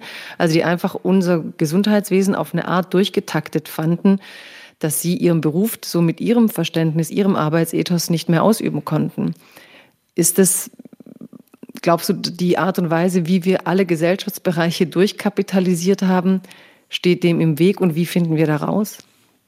Das ist ja ein ganz wichtiger Aspekt bei der, bei der Debatte oder auch bei den Lösungen dafür, wie, wie bekommen wir eigentlich genug Fachkräfte in die Berufe, in denen die Fachkräfte gebraucht werden. Und Pflege ist da vielleicht eins der wichtigsten Beispiele, wo ähm, was eben auch ganz häufig nur unter dem Gesichtspunkt diskutiert wird, zahlen wir denen genug Geld? Und wenn man dann aber wirklich mit Pflegekräften anfängt zu sprechen und die zu fragen, was brauchst du eigentlich, um im Beruf zu bleiben, dann geht es dann nicht nur um Geld, es geht ganz viel auch um Zeit und eben um Zeit, mit den Personen verbringen zu können, die vielleicht auf der Intensivstation oder in einem Seniorenheim gepflegt werden. Und wenn man nicht genug Zeit hat, dann, dann kann man seine Arbeit selbst nicht in Würde tun und die Person, die gepflegt wird, erlebt es genauso wenig würdevoll und die Pflegekräfte, die sprechen von einer moralischen Verletzung. an der Stelle. Und das heißt, wir müssen uns über Arbeitsbedingungen in der Pflege, in Sozialberufen wirklich Gedanken machen, weil die Leute gehen aus diesen Berufen raus und sie kommen nicht zurück und nur neue Leute ausbilden reicht an der Stelle nicht, weil wir in diesen Berufen das Phänomen haben, dass viele nach einigen, nach einer sehr kurzen Dauer, nur nach wenigen Jahren den Beruf verlassen. Und ich glaube, das ist in der Tiefe noch nicht durchdrungen worden, dass, dass es in diesen Berufen, dass die, äh, dass die nicht auf Wachstum getrimmt werden können, dass man da nicht sparen kann, weil Menschen eben keine Maschinen sind und man kann Pflege von alten Menschen kann man nicht beschleunigen, man kann da nicht mehr rausquetschen, weil es ja wirklich um Menschen geht. Es geht um emotionale Bedürfnisse, psychosoziale Bedürfnisse, körperliche Bedürfnisse, die da sind wir äh, sind wir mit technologischem Fortschritt an der falschen Stelle, weil wir immer noch Menschen mhm. sind und ich glaube, das das wollen wir manchmal an dem Punkt nicht wahrhaben, aber ich äh, ich hoffe, dass wir dass wir diese Erkenntnisse gerade rund um die Pflegekrise, dass die schneller in der politischen Sphäre erkannt werden, weil wir steuern da in Deutschland wirklich auf keine guten Zustände zu. Und es findet in der öffentlichen Diskussion leider viel zu wenig statt. Aber wenn wir Menschen eben ein würdevolles Leben bis ans Lebensende schenken möchten, dann, dann müssen wir jetzt Pflege von Grund auf neu organisieren und vielleicht auch unsere Zeit ein bisschen ähm, ja, anders gestalten, als sie nur auf die Erwerbsarbeit zu zentrieren, weil ich glaube, die Care-Krise, die uns in Deutschland droht, die, die wird nicht allein von professionellen Fachkräften aufgefangen werden können. Sowohl im Bereich der Kleinkindbetreuung als auch der Angehörigenpflege wird ganz viel von Angehörigen und in den Familien oder in, in anderen Sozial- äh, sozialen Bündnissen wird erstmal privat geleistet werden müssen, weil es nicht auffangbar sein wird. Und das heißt, diese Menschen, die haben dann entweder ganz, ganz starke wirtschaftliche Nachteile, weil sie nicht erwerbsarbeiten können, oder wir sagen, wir verteilen die Zeit neu, so dass wir ein Gleichgewicht schaffen können zwischen, wir kümmern uns privat um Menschen und verbringen jetzt einen kleineren Teil mit Erwerbsarbeit, aber die, diese Frage, wie kümmern wir uns umeinander, wie kümmern wir uns um Menschen, die es noch oder die es nicht mehr selber können, die können wir nicht aussparen. Wir werden unweigerlich immer mit diesen Fragen zu tun haben. Die sind eigentlich, ja, die sind ja die Basis der Gesellschaft. Wir sind nun mal Menschen und ähm, ja. Ja, und verletzlich und zerbrechlich ja. und neben allem, was wir ja, zu jeder starken Seite gehört auch irgendwie die andere Seite. Und ich finde es ganz wichtig, wenn wir über Zeit und gerade Pflege reden zum Beispiel als ein Phänomen, ja, wie du gerade vor, hervorgehoben hast, wie wichtig es ist zu respektieren, dass die alten Menschen ihre Zeit brauchen, dass die, die sie pflegen, auch ihre Zeit brauchen und dass manchmal und da deutet sich das Problem ja schon an in den letzten Jahrzehnten, 10, 20 Jahren. Die Lösung war, dann geht eben doch auch die Frau in der Familie arbeiten. Man holt sich aber eben aus dem Osten Europas eine Pflegekraft Vollzeit ins Haus für viel weniger Geld als im deutschen Pflegesystem. Die haben sich aber jetzt, glaube ich, immerhin ein paar Arbeits Arbeitnehmerrechte gerichtlich erkämpfen können. Ähm, aber man hat letztlich die Frauen rausgerissen aus ihren Familien, gibt ihnen dann so einen 24-Stunden-Job in einem Haus, während dann in unserer Statistik auftaucht, ja, da ist eine Frau erwerbstätig geworden, die geht aber einen großen Teil ihres Nettoeinkommens wahrscheinlich wieder, um jemanden einzustellen, der ihre Eltern pflegt. Also es ist auch, es ist so eine große Schattenwirtschaft auch entstanden, glaube ich, ne, in, wo die sich langsam versucht, durch Gerichtsurteile besser zu stellen. Aber es ist ja ein Symptom dieses ganzen Problems, dass wir mit den schwachen, kranken, alternden Seiten unserer Gesellschaft eigentlich nicht offensiv genug umgehen. Und, und dass wir diese Dinge nicht unter dem ähm, Gesichtspunkt von globaler Gerechtigkeit denken. Weil klar, man kann sich Zeit kaufen von Menschen, die, die aus anderen Ländern zu uns kommen und die dann höchstwahrscheinlich ausgebeutet werden. Aber das setzt das Problem ja einfach nur für andere Menschen fort. Ich kaufe mir freie Zeit dazu, aber sie fehlt anderen und ähm, man nennt es, in der Fachdebatte nennt man es Care Drain.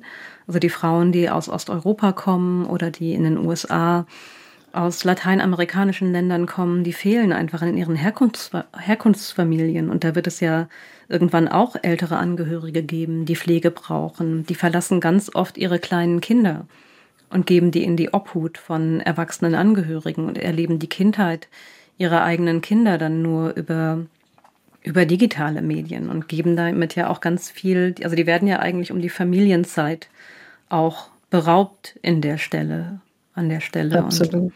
Und, und nur, dass sie Arbeit haben und vielleicht Geld in ihre Familien zurückschicken können, leiden sie ja trotzdem an etwas, das ihnen genommen werden muss. Und wir können diese Sorgeketten, diese internationalen Sorgeketten, wo Sorgearbeit weitergegeben wird an an überwiegend Frauen aus, aus ärmeren Ländern, die können wir ja nur so aufrecht erhalten, wenn wir an globaler Gerechtigkeit nicht interessiert sind, weil wir brauchen arme Länder, damit diese Menschen als Arbeitskräfte zu uns kommen. Und das heißt, in dem Moment, wo andere Länder auch wirtschaftlich gut dastehen, ist es nicht mehr notwendig, dass die Frauen als SorgearbeiterInnen zu, zu ArbeitsmigrantInnen werden. Das heißt, da da ist auch ein Konflikt. Wenn wir globale Gerechtigkeit schaffen wollen, wenn wir wirklich Interesse haben, dass die Wirtschaft in, in anderen Ländern auch aufblüht, dann werden uns diese billigen Arbeitskräfte fehlen. Und das muss man sich auch mal bewusst machen, dass wenn da Gerechtigkeit in ökonomischer Hinsicht wirklich unser Ziel ist, dann müssen wir uns auch nochmal neu organisieren. Was aus meiner Sicht gut wäre, aber man muss es wirklich so auch auch durchdenken und da eben sehen, wenn ich mir gerade Zeit kaufe und wenn wir uns Zeit kaufen, ist das gerade oft über, über billige Dienstleistungen, zum Beispiel auch, dass, dass viele Menschen jetzt alles nach Hause bestellen und nicht mehr selber einkaufen gehen und darüber Zeit sparen, wird das ganz oft in prekäre Arbeit übersetzt.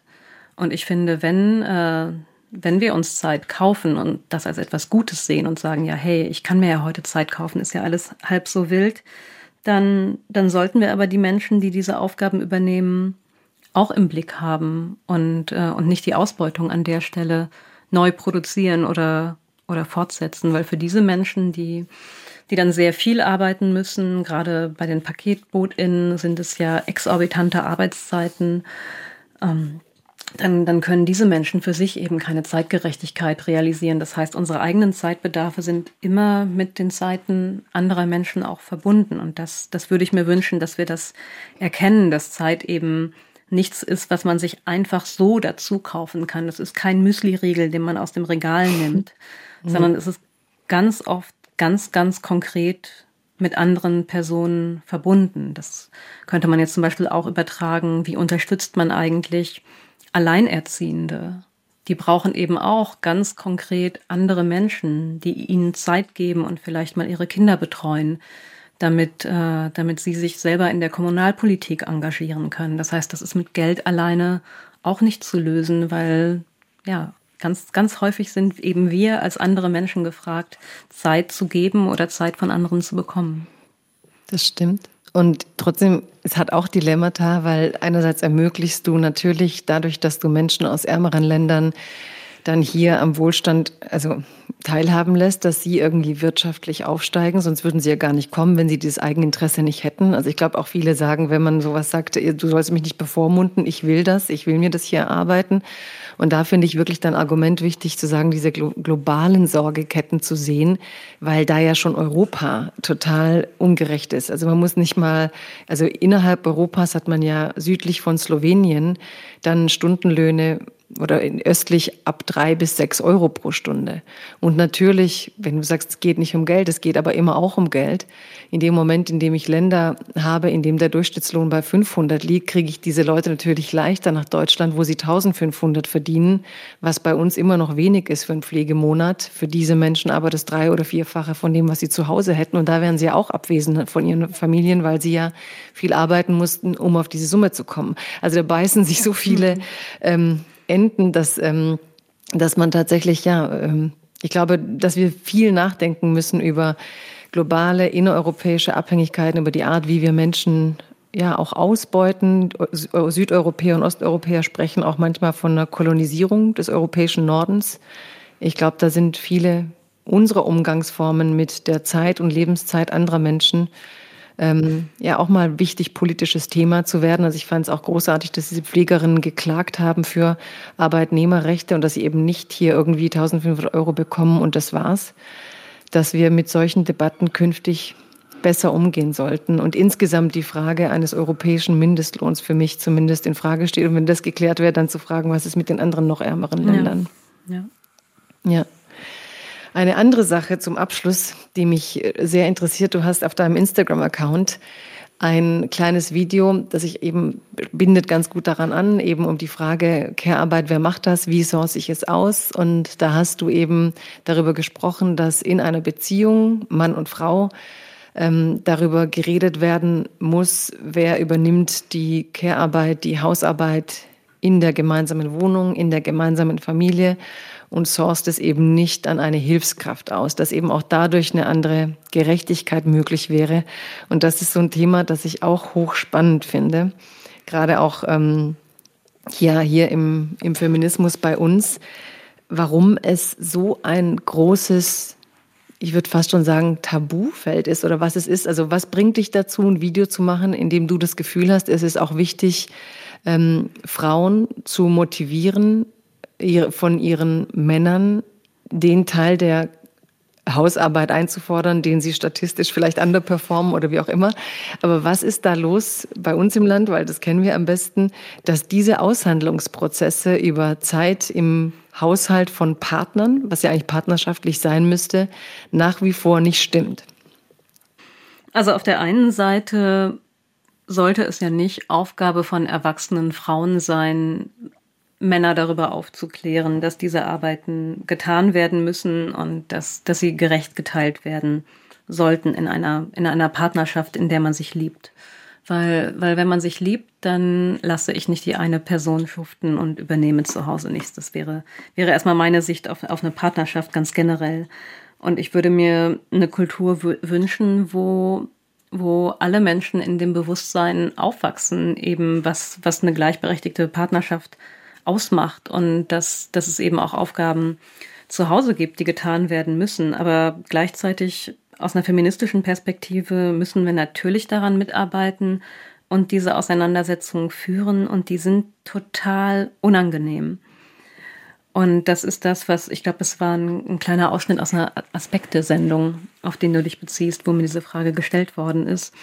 Und das ist eben das Phänomen, dass wir gerade unter einkommensstarken Menschen dann, dann sehen können, dass Frauen, die sich eigentlich als emanzipiert verstehen, das als eine schwierige Debatte innerhalb ihrer eigenen Beziehung empfinden, weil die zu Streit führt. Ähm, und die wird dann ausgespart, indem man bestimmte Aufgaben wie eben den Wohnungsputz delegiert und bezahlt an andere abgibt. Und das heißt, diese Diskussion wird innerhalb von Beziehungen dann nie geführt, dass man sich eigentlich wünschen würde, die Aufgaben fair zu teilen. Und oft ist es so, dass das zeigen die entsprechenden Daten, dass selbst da, wo in heterosexuellen Beziehungen Mann und Frau beide Vollzeit arbeiten, die Frau immer noch mehr von den Haushaltsaufgaben und mehr von der Kinderbetreuung zu Hause übernimmt, weil wir offenbar so sozialisiert sind, dass Frauen vielleicht auch ein bisschen andere Ansprüche haben. Ähm, das gehört sicherlich auch dazu aber eben auch nicht einfordern, das äh, sich gleichberechtigt aufzuteilen und die Männer es von sich aus nicht sehen und nicht übernehmen. Das heißt, äh, die, diese Auseinandersetzung auf der persönlichen Ebene, die müssen wir auf jeden Fall auch führen. Und, und es ist leider so, das ist so den, ähm, der, der Status quo sicher auch für viele heterosexuelle Beziehungen selbst heute, dass, dass sie von Ungleichheit geprägt sind, selbst bei sehr, sehr aufgeklärten, sich als modern verstehenden Menschen und dass das oft ausgehalten wird und dann vielleicht übertüncht wird, indem man versucht, Aufgaben irgendwie abzugeben, aber dass diese Auseinandersetzung mit dem Partner, mit der Partnerin darüber ähm, ja eher eher gescheut wird, aber auch bei bei vielen Paaren dann durchaus auch Trennungsgrund ist, weil es unüberbrückbare Differenzen sind und ja. unüberbrückbare Differenzen. Ja, es klingt so lustig und paradox für mich, ehrlich gesagt. Ähm, weil ich, ich sehe das auch als so eine riesengroße Tabuzone und man tanzt äh, sehr darum herum. Ich habe neulich mit, ähm, ja, im Balabala Balkan Podcast haben wir auch drüber gestritten, wie eigentlich Männer und Frauen sortiert waren, wer welche Care-Arbeit gemacht hat und Ähm, und ich hatte immer den Eindruck, dass es in Deutschland noch ein größeres Tabuthema war und habe mich gefragt, kommt es tatsächlich durch das Ehegattensplitting, also dass da jahrzehntelang die Tradition war, der Mann holt eben ne, das Geld ins Haus. Die Frau ist dann doch zuständig für zu Hause, weil es steuerlich eben so bevorteilt wurde. Und dass man das so schwer dann aus den Söhnen und Enkeln dieser Frauen rausbekommt, auch wenn die Frauen dann arbeiten, dass man irgendwie denkt, für die Hausarbeit ist dann hier, also wo, wo entsteht dann hier dieses, diese Angst, die du gerade auch beschrieben hast, so ein Thema anzusprechen? Also wieso kann es nicht das Selbstverständlichste auf der Welt sein, dass man sich irgendwie ähm, im Streit oder wie auch immer als Paar auf die 50-50 einigt, in welcher Form auch immer. Also wenn der eine sich mehr um Auto kümmert oder mehr um Hausbau, aber dass man irgendwie sagt, wir haben all die Aufgaben, die es braucht, um diese Infrastruktur, Familie am Laufen zu halten, so aufgeteilt, dass beide das Gefühl haben, es passt. Warum ist das so? so ein langsamer Fortschrittsbereich, auch wenn Frauen dann gebildet sind und Vollzeit arbeiten. Und was, woran hängt's? Aus meiner Sicht geht es da im Kern um, um Macht und um Freiheit. Weil ich finde es, ich finde es wirklich falsch und verkürzt, die Entscheidung über die Aufteilung der Aufgaben innerhalb von Partnerschaften nur entlang des Geldes zu lösen. Gerade für, für Menschen, die eigentlich ganz gut verdienen, ist das absolut nicht notwendig. Also, dass da ein Mann nicht in Elternzeit geht oder ein Mann darauf beharrt, er arbeitet Vollzeit, die Partnerin Teilzeit, weil er ein bisschen mehr verdient, das finde ich so absurd, da, da wirklich wieder alles nur, nur am Geld zu orientieren, selbst wenn es materiell überhaupt nicht notwendig ist. Und das ist es bei vielen Paaren einfach nicht. Und wenn man das dann weiterdenkt, dann stabilisiert diese Aufteilung natürlich die Macht der Männer in der Gesellschaft, wenn sie sich vor allem beruflich verwirklichen können, wenn sie Zeit für Politik haben. Ähm, es nimmt Frauen freie Zeit, überhaupt mal ihre Interessen zu erkunden. Und, und ich frage mich dann auch immer, was ist denn eigentlich der Blick dieser Männer auf ihre Partnerinnen und auf Frauen ganz generell? Und da, da hatte ich in der Vorbereitung auch noch ein schönes Zitat in, in dem alten Buch der, der Mailänder Feministinnen gelesen, die eben schrieben, die männliche Gesellschaft braucht die Präsenz der Frauen, aber sie braucht ihre Freiheit nicht. Und ich finde, das ist eine Frage, die könnten Männer für sich mitnehmen haben Sie eigentlich Verantwortung dafür, dass Frauen frei leben können und dass ihre Partnerin frei leben kann? Und wenn ich Respekt vor meiner Partnerin habe, sollte ich ihr nicht ebenso berufliche Entwicklung zustehen, wie ich sie für mich selbst wünsche? Und was sagt das eigentlich über mein Frauenbild aus, wenn ich davon ausgehe, dass ihr Beruf weniger wichtig ist, nur weil ihr Gehalt vielleicht ein bisschen niedriger ist? Also da müssten wir auch mal unsere Werte justieren und uns fragen, was diese Übermacht des Geldes und uns an Geld zu orientieren, auch auf den zwischenmenschlichen ähm, Ebenen eigentlich mit uns macht, weil ich finde es wirklich, ich finde es ziemlich bitter, wenn, wenn die Berufstätigkeit einer Frau nur weil ihr Gehalt niedrig ist, auf diese Art und Weise abgewertet wird und ihr damit auch die Ernsthaftigkeit ihres beruflichen Interesses und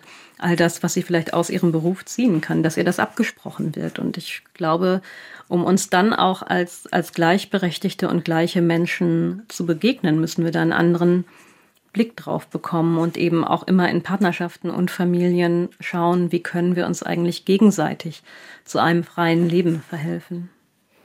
Da sind wir auch bei einem Thema, der uns, glaube ich, beiden extrem wichtig ist, dass wir beide schon lange auch so insistieren, die, dieser Wandel kann nicht, also äh, feministisch natürlich ist jede bereit zu sagen, wir müssen kämpfen für unsere Rechte, es wird einem nie geschenkt, aber auch zu sagen, äh, damit sich hier strukturell wirklich viel ändert, muss und will und sollen diese Männer auch mitdenken, weil sie, es sind ja die Väter von Töchtern, die Partner von Frauen, also dass man eben nicht erwarten kann, dass die große Veränderung zwischen den Geschlechtern von einer großen Welle Feministinnen und Frauen, die neben all dem, was wir jetzt eben 90 Minuten erörtert haben, fast ähm, an Sorgearbeit, Care-Arbeit ähm, und auch allein ja eine Geburt ist eben was anderes für eine Frau, ein Kind zu bekommen oder für, für, für die, die, der gebärende Mensch, sagen wir so, braucht natürlich eine ganz andere ähm, ja, Regenerationszeit, um wieder voll zu Kräften zu kommen. Und ich erinnere mich an eine, um eine böse Anekdote, nachher verteidigt die Männer gleich wieder. Aber in einem Café saß ich mal und da hat ein Mann tatsächlich seinem Freund erzählt, er freut sich schon so auf seine Elternzeit. Er geht nur drei Monate, aus selbigen Grund, wie du es gerade beschrieben hast, weil er verdient eh mehr. Und das Tolle wäre, er hat dann eigentlich schon alles, ähm, ich hatte das Gefühl, der Mann, beide gehen älter, aber der Mann plant eigentlich seine Freizeit. Also er plante nicht ähm, Elternzeit mit Kind und Frau, sondern er plante Elternzeit, wo er dann auch zu Hause ist. Die Frau kümmert sich ums Kind und er hat endlich drei Monate Zeit, all die Dinge zu tun, die er immer tun wollte. Ja, und endlich eine also, Pause vom Job. Endlich die Pause und endlich wie toll, dass es Elterngeld gibt. Ne? Und da habe ich mich wirklich so geärgert, das ist Jahre her, aber es blieb mir dann so im Kopf, dass es diesen Typus gibt, den du ja gerade auch so, glaube ich, angespitzt hattest, mit diesem, was für ein Frauenbild ist denn da dahinter? Dass, ähm, dass da jemand eben nicht die Freiheit haben soll, in der gleichen Zeit auch was für sich zu tun, sondern etwas für dich zu tun, nämlich deine Freiheitsräume zu schaffen, wo wir ja auch so große Redewendungen haben, wie die Frau den Rücken frei hält und so weiter.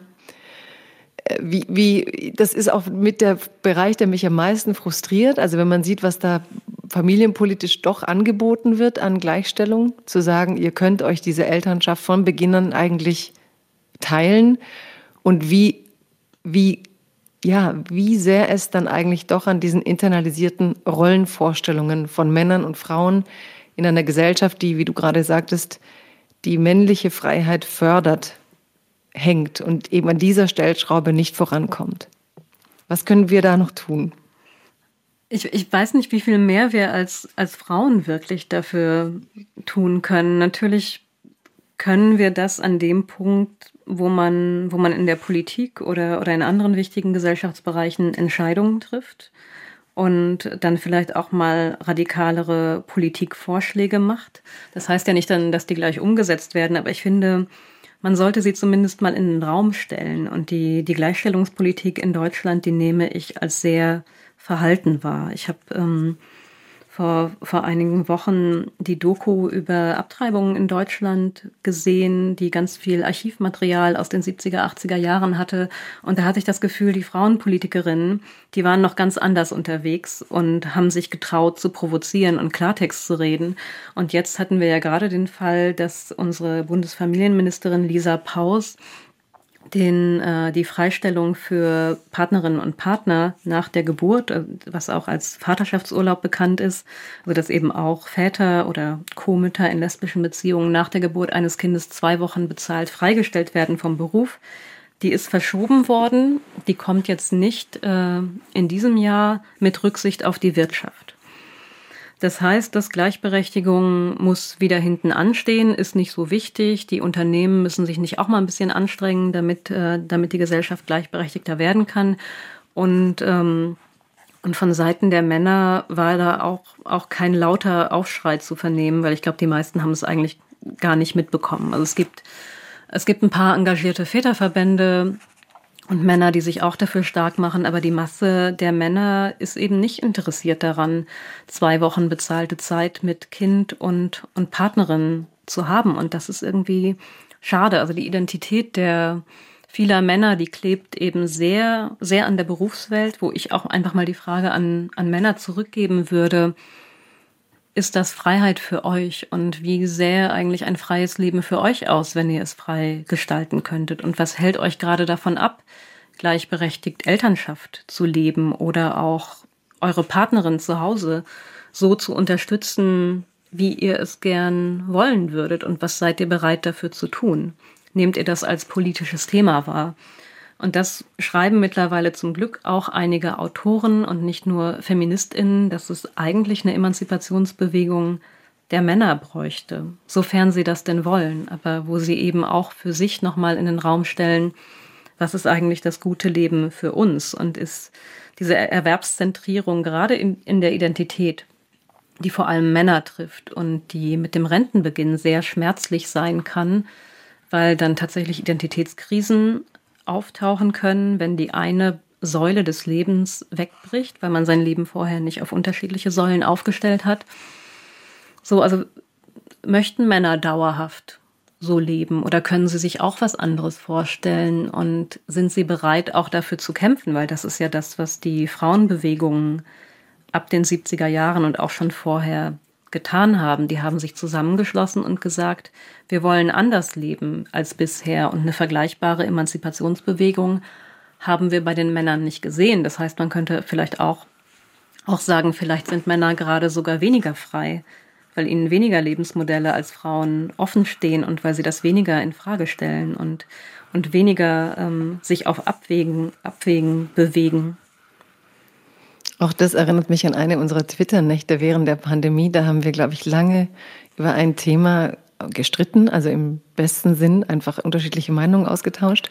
Ich glaube, Barbara Vorsheimer war noch dabei und einige und dann schrieben irgendwann Männer so, ich lese hier nur leise mit und bewundere diese Frauen, wie sie ihre gesellschaftlichen Anliegen hier ähm, ja aushandeln und ihre Positionen austauschen und wünschte mir, wir Männer könnten das auch in dieser Form. Also ich glaube, apropos, weil du am Anfang eben sagtest, Freiheiten und Frauen, das erlebe ich schon bei uns, dass wir da eine gewisse Freiheit haben, eine Weichheit, eine ähm, ja auch eine sicher auch eine kompetitive Art, diese Ideen in, den, in die gesellschaftlichen Räume zu tragen, was ich aber auch mag, so im Sinne von ähm, ja der Wettbewerb der besten Ideen, schaut mal, was da ist und wie wer was mit was anfangen kann und meistens befruchtet oder ergänzt es sich doch. Und ich sehe auch immer mehr Männer, so wie du beschreibst, die sich das fragen. Es gibt auch immer mehr Bücher von Männern. Ähm, die sich mit den ja eigentlichen Dingen des Männlichseins sich so hinterfragen, was bedeutet es eigentlich, meine Vaterzeit nicht zu nutzen, mein Kind nicht zu erleben, als äh, während es wächst und klein ist. Also diese, dieses Glück der Bindung in dieser Form zu erfahren. Und manchmal denke ich so, die alten Generationen lebten ja fast teilweise wie Junggesellen mit einer Versorgungsverantwortung. Aber ihr Leben war ja kaum reglementiert. Sie konnten immer noch abends zig äh, Termine beruflich wahrnehmen, weggehen, wie sie wollten, hatten eigentlich so trotz, ja, so wie Helmut Kohl im Worst Case, ja, da war seine Frau, irgendwie die Kinder, er konnte groß Politik machen und bis ins Kleine durchdekliniert war es ja so für viele Männer der alten Zeiten, dass da jemand war, der dafür gesorgt hat, der kommt nach Hause in ein Familienleben, hat das alles auch, ist Vater und die Frauen hatten es eben nicht. Und jetzt geht es um diesen Kampf, wo wollen wir hin? Wollen wir so werden wie diese Männer? Und ich glaube, die meisten Frauen wollen es nicht. Das hast du ganz schön beschrieben, auch zu Beginn. Ähm, für mich ist die Frage aber eher, da werben gerade zwei große Strömungen um die Männer, habe ich das Gefühl, nämlich die, die wir gerade so angedeutet haben. Männer, die ihr Vater sein wollen, die auch mal schimpfen und sagen, ihr Frauen lasst uns ab und zu gar nicht, weil ihr eben eure Vorstellung habt von Kindererziehung und Hausarbeit und das nicht gleichberechtigt ist, also auch mit radikalen Forderungen kommen. Und einem radikal, für mich aggressiven, viel aggressiver noch als die alten Patriarchen, Männerbild, wir sagen jetzt übertrieben Insels, aber auch wie Andrew Tate jetzt mit Greta Thunberg und diesem Fight, so ein Typ, der da an der Tankstelle steht und sagt, ja, ich habe aber Bugattis und Porsches und ich bin reich, ich habe Geld. Jetzt kam irgendwie raus, dass er auch noch kriminell war und Menschenhandel betrieb und Frauen sowieso nicht achtet. Also gerade so die Identitätsangebote an junge Männer. Und ich glaube, das ist auch eine große feministische Frage. Ähm, ja, welche Männer werden in dieser Gesellschaft großgezogen und von wem? Welche Männer haben Einfluss auf die? Haben die Männer, die sich in einem offeneren Männerbild als Vater fühlen, eine Chance, das Vorbild zu werden? Oder sind es doch diese alten, ähm, alten und fast schon überspitzten Aggressionsmodelle von Mann, wo man eigentlich doch nur mit dem fetten Porsche auffahren will und seinen Reichtum zur Schau stellen will und seine physische Kraft? Also ich sehe da so zwei Ströme. Und ich glaube, es ist auch für den Feminismus und die Zukunft und unsere Zeit auch, ähm, wie wir dann uns aufteilen als Paare, extrem entscheidend, welche besser an die nächsten Generationen herangetragen werden wird. Die, die Frage, die, die kann man aber natürlich nicht alleine in Familien und an Eltern auslagern. Das ist zu wenig, weil Eltern ja eben auch nur einen begrenzten Umfang an Zeit mit ihren Kindern verbringen und die ja ganz stark durch andere Kinder und Jugendliche, durch die Bildungseinrichtungen, durch Medien geprägt werden. Das heißt, es ist eine gesamtgesellschaftliche Verantwortung, uns da auch die Frage zu stellen, mit welchen Vorbildern werden Kinder und Jugendliche und dann eben auch ähm, Jungen und junge Männer in dieser Gesellschaft groß und und empfinden und fassen wir das als politische Frage. Und ich glaube, das tun wir gerade nicht. Wir, wir sehen die, äh, wir sehen auf politischer Ebene die Geschlechterbilder, die unsere Gesellschaft hervorbringt, eher immer so als, ja, entweder als natürlich gegeben oder als Zufallsprodukt, auf das wir keinen Einfluss haben. Und das stimmt ja nicht. Und das ist nochmal vor allem eine ganz relevante Frage bei, bei Gewalt und auch bei, bei häuslicher Gewalt, bei sexualisierter Gewalt, dass wir diese Fragen, und da machen wir auch, da machen wir überhaupt keine Fortschritte in Deutschland. Also die, die Gewaltstatistiken, ähm, sexualisierte Gewalt, Gewalt in Familien, das nimmt nicht ab. Wo ich auch fragen würde, wir denken doch, dass wir als Gesellschaft moderner werden und gleichberechtigter werden. Warum nimmt diese Gewalt nicht ab? Und das hat eben mit den, ähm, mit den Vorstellungen von, von Männlichkeit zu tun, die in unserer Gesellschaft belohnt und weitergegeben werden. Und deswegen sehe ich das dezidiert als politische Frage, was eben auch nicht nur im, im Familienministerium liegen kann, sondern eigentlich alle angeht und vor allem Männer mit gesellschaftlichem Einfluss massiv angeht. Und die halten sich da alle raus. Also beim Thema häusliche und partnerschaftliche Gewalt müsste eigentlich auch ein Bundeskanzler mal Position beziehen, finde ich. Und immer am 25. November, das ist der Tag, also der internationale Tag der Beseitigung äh, von Gewalt an Mädchen und Frauen, heißt der, glaube ich, in der langen Version, halten Bundestagsabgeordnete das Schild mit der Hilfenummer, wenn man von Gewalt betroffen ist, auf ihren Instagram-Accounts hoch. Und äh, die, die Präventionsarbeit, die richtet sich immer nur an die Opfer. Aber wir sprechen nicht darüber, dass Gewalt ja nur dann entsteht, wenn sich jemand dafür entscheidet, gewalttätig zu werden. Und dass Gewalt, wenn wir in den häuslichen Rahmen gucken, ähm, vor allem ja ein Männer- oder ein Männlichkeitsproblem gerade ist. Und, und mir fehlt gerade auf politischer Ebene der Mut, das zu benennen und dann wirklich auch Konzepte zu entwickeln. So Männlichkeit ist, ist für mich der Elefant im Raum, an den wir uns politisch und gesellschaftlich absolut nicht herantrauen. Und stattdessen, was ja auch nicht falsch ist, wollen wir, wir Frauen immer weiter stärken. Die sollen selbst, selbstbewusster werden, ihre eigenen Wege gehen, sich wehren können, finanziell unabhängig, dass sie dann auch Gewaltbeziehungen verlassen können. Aber wir müssen eben diejenigen, die gewalttätig werden und die Macht ausüben oder die die Frauen abwerten, ähm, die müssen wir auch adressieren und in die Verantwortung nehmen. Ja, und vor allem beschreibst du ja wieder das nächste Dilemma. Sie sollen solche Gewaltbeziehungen verlassen können, sind dann aber wieder alleinerziehend. Alleinerziehende stehen, was Zeit und eben gesellschaftliche Möglichkeiten da steht wieder extrem schlecht da. Und ich habe jetzt gerade, weil du da sagtest, eben man stärkt die Frauen. In Spanien ist es nämlich auch so, dass einerseits eine sehr progressive Gesetzgebung durchkommt in Sachen Frauenrechte, also sehr paritätisches Parlament. Die Gesetze werden immer progressiver. Dieser Menstruationsurlaub, über den auch in Deutschland gesprochen wurde. Und gleichzeitig aber, ich glaube sogar fast gestiegen, auf jeden Fall mindestens gleich geblieben, die Zahl der häuslichen Gewalt. Und dann wird natürlich so eine Frage von, warum sind die Aushandlungsprozesse um die Verteilung von Arbeit manchmal so kompliziert. Vielleicht ist es auch so ein ganz tiefes kollektives Wissen in uns Frauen, dass es auch im Haus vielleicht gar kein so sicherer Raum sein kann, auch wenn das nicht für alle Beziehungen so ist, aber vielleicht gibt es da was, wo es so eine Angst gibt vor Aushandlungen. Ähm, und vielleicht manchmal, je banaler sie werden, desto existenzieller führt man sie, weil sie eben doch, wie du sagst, gar nicht banal sind, sondern es geht um Macht und Freiheit ganz am Ende. Hm. Ja. Hm. Ja, das ist sicherlich mit ein Grund, warum diese Aushandlungen eben, eben auch nicht geführt werden, ja. Hm.